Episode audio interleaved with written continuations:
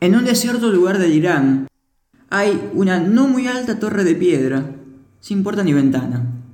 En la única habitación, cuyo piso es de tierra y que tiene la forma de círculo, hay una mesa de madera y un banco. En esa celda circular, un hombre que se parece a mí escribe, en caracteres que no comprendo, un largo poema sobre un hombre que en otra celda circular escribe un poema sobre un hombre que en otra celda circular. El proceso no tiene fin y nadie podrá leer lo que los prisioneros escriben. Es una cagada este micrófono, es, perdón. Bueno, así arrancamos. Leí que es de Borges y me mandé. Bueno. bueno, Para comprobar que Borges puede tener cosas no tan buenas, hoy arrancamos así este postdata. Aún así, ojo, hay cosas de Borges que son legibles, pero con discreción. Y siendo así, con discreción, yo te pregunto, Titi, ¿cuál es la recomendación que hoy tenés?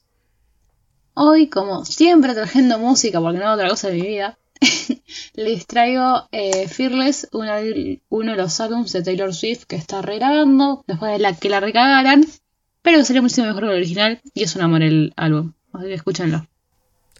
Bueno, yo, para traerlos un poquito a los medios nacionales, que tal vez no son tan convencionales, los voy a traer a un medio que es bastante lindo, que se llama Letra P, Em, lo pueden buscar así, literalmente, en todas las redes sociales. Aunque recomiendo que se tomen el tiempo y lo busquen en su sitio web. Letra P Noticias.